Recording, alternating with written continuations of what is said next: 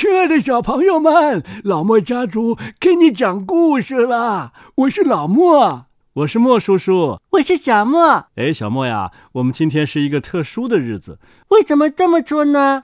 因为呀，我们今天要讲一个我们中国的童话作家的童话，他的名字啊叫。陈诗歌，诗歌呀，是学校里边的诗歌，嗯，还是语文课本上的写的诗歌呢？哦，那我们先请他给小朋友们打个招呼吧。各位小师弟、小师妹，晚上好。呃，因为我的名字叫陈诗歌，所以只好委屈你们做我的师弟师妹。你们愿意吗？陈诗歌是我的笔名，为什么要取这样的一个笔名呢？首先是因为我非常喜欢写诗。其次呢，是因为我是我太太的师兄，而我太太呢是我的师妹，所以呢我就叫陈师哥了。现在呢，我是所有人的师哥，连老莫和莫叔叔都要叫我师哥呢，好玩吗？诗歌这位哥哥呀，他非常年轻，但是呢，获得了很多的奖项。他获得过冰心儿童文学新作奖，还获得过儿童文学金奖。还获得过全国优秀儿童文学奖，啊，真的？嗯，他得的奖啊，是曹文轩爷爷曾经得过的奖呢。但是他是获得这个奖项最年轻的童话作家哟。接下来呀，我们就来听诗歌的一个童话吧。这个童话的名字可有意思了，叫什么呢？一般呢，我们都说某某人的故事，或者某某小动物的故事，等等等等。但是这部童话的名字呢，却是别出心裁。哦，那我们来听听吧。一句话的故事，《陈诗歌》。在世界还是很早很早的时候啊，东边有一座村庄，住着一个男孩；西边也有一座村庄，住着一个女孩。他们常常跑到一个山岗上玩耍。那个男孩是个哑巴，他不会说话，所以啊，女孩就跟他说很多很多的话。嗯，这是玫瑰。啊，多香啊！这是百灵鸟，哼哼，多动听啊！这是云朵。它们没有翅膀，也会飞。男孩听着听着，露出开心的笑容，眼睛眨了一下，又一下。事实上啊，男孩心里一直在等着女孩的一句话，但是女孩一直没有说。久而久之，男孩的眼睛沉默了。女孩也察觉到男孩的忧伤，她也沉默了两天。第三天，女孩走上山岗，那时男孩正走到半山腰，就站住了。女孩对着男孩大声说：“我爱你。”但是那是正好有一阵大风吹过，就把那句话吹走了。男孩以为女孩什么都没说，就失望的下山了。女孩决定出发去找回那句被大风吹走的话。他问一个在田里劳作的女人：“请问，有没有看见一句话经过？它长得什么样子啊？嗯，它像玫瑰一样芬芳。”像百灵鸟一样动听，像云朵一样飞翔。哦，没见过。女孩继续往前走，她问一个在树上晃着腿的男人：“哎，请问有没有看见一句话经过？”“哈，他叫什么名字啊？”“嗯，我爱你。”“什么？”“我。”我爱你，哈哈哈！没听过。女孩继续往前走，她走过平原，跨过高山，游过大海，去过日本、菲律宾、柬埔寨、西京、不丹、阿曼、也门、伊拉克、阿富汗、埃塞俄比亚等等，他依然没有找到那句话，倒是认识了不少他的亲戚，比如 “I love you”、“I stay mas” 等等。再说那句被风吹跑的话吧，他被风吹到空中后，翻了两个跟斗，就索性开始一趟旅行。他去过很多地方，同样见识了很多美好的事物，如不一样的石头、不一样的山、不一样的天空、不一样的沙漠和森林，还有一些不一样的画。这是多么不可思议的世界呀！这些见识使他受到很大的感动，浑身散发出迷人的光彩。他更加努力的向前飞去。他经过一所房子的上空，房子里传出婴儿的哭声。年轻的母亲急得满头大汗，不停的对婴儿说：“哦，宝宝，别哭，宝宝，别哭。”但婴儿好像什么都没听到，反而哭得更凶了。那句话停了下来，飞到婴儿的耳边，轻轻地说：“嘿，我爱你，我爱你，我爱你。”那婴儿听了这句温柔的话，就停止了啼哭，咯咯的笑了。年轻的母亲舒了一口气。松开紧皱的眉头，继续逗婴儿玩耍，而那句话在婴儿上空转了两圈，也就继续他的旅行了。他穿过喜马拉雅山的上空，那里冰天雪地，雪像鹅毛一样落下，不像巴掌一样落下。那个登山人呐，他想登上喜马拉雅山的顶峰。只是为了在山顶上站一会儿，看看下面的世界。但是他遇上大风雪，已经困在山洞里半个月了。他被冻僵了，缩成一团，迷迷糊糊说：“啊，好冷啊，好冷啊！”那句话马上附到他耳边，轻轻地说：“嘿。”我爱你，我爱你，我爱你。那人睁开眼睛说：“哦，我听见了上帝的声音。他说他爱我，我从来没有觉得如此温暖，如此充满力量。”于是他精神抖擞的走出山洞。继续向山顶攀去。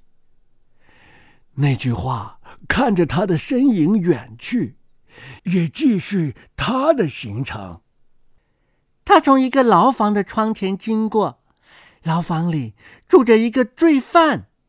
他睁着布满血丝的眼睛，捶着墙壁说：“我厌恶这个世界，我憎恨这个世界。”那句话停了下来，飞了进去，对那个罪犯说：“我爱你。”那罪犯愣了一下，他竖起耳朵听，说：“什么？你再说一遍。”那句话说：“我爱你。”那罪犯泪流满面，说：“真的吗？”你真的爱我吗？于是，那句话又说了一遍：“是的，我爱你。”那罪犯失声痛哭，他坐在地上，看着自己的双手，说：“天哪，看我做了些什么！这个世界真的还有人爱我？”他一边回忆往事，一边指责自己。他发誓，出狱后一定要好好爱别人。于是，那句话带着幸福的心情，又继续他的旅行。这一次啊，他经过一个房子的阳台，那个房子住着一个孤独的老头子，他没有任何亲人，只在阳台上种了一盆兰花。老头子每天的工作便是照料它，为它浇水、施肥、松土、除草。现在，老头子站在阳台上为他的花浇水，说：“唉，为什么我说了那么多话？”你都不回我一句呢？那句话听见了，就飞到他耳边，轻轻地说：“我爱你。”老头子听见了，脸上露出微笑，对他的花说：“我也爱你。”就这样，那句话又飞上天空，继续他的旅程。他飞过高山，大声说：“嘿，我爱你！”高山昂起头，吼道：“嘿，我也爱你！”他飞过雨中的森林，大声说：“嘿，我爱你！”森林举起湿漉漉的拳头，吼道：“我也爱你！”他飞过大海，大声地说：“我爱你！”大海汹涌着波涛，吼道：“我也爱你！”一年后，那句话又回到了原来的那个山岗。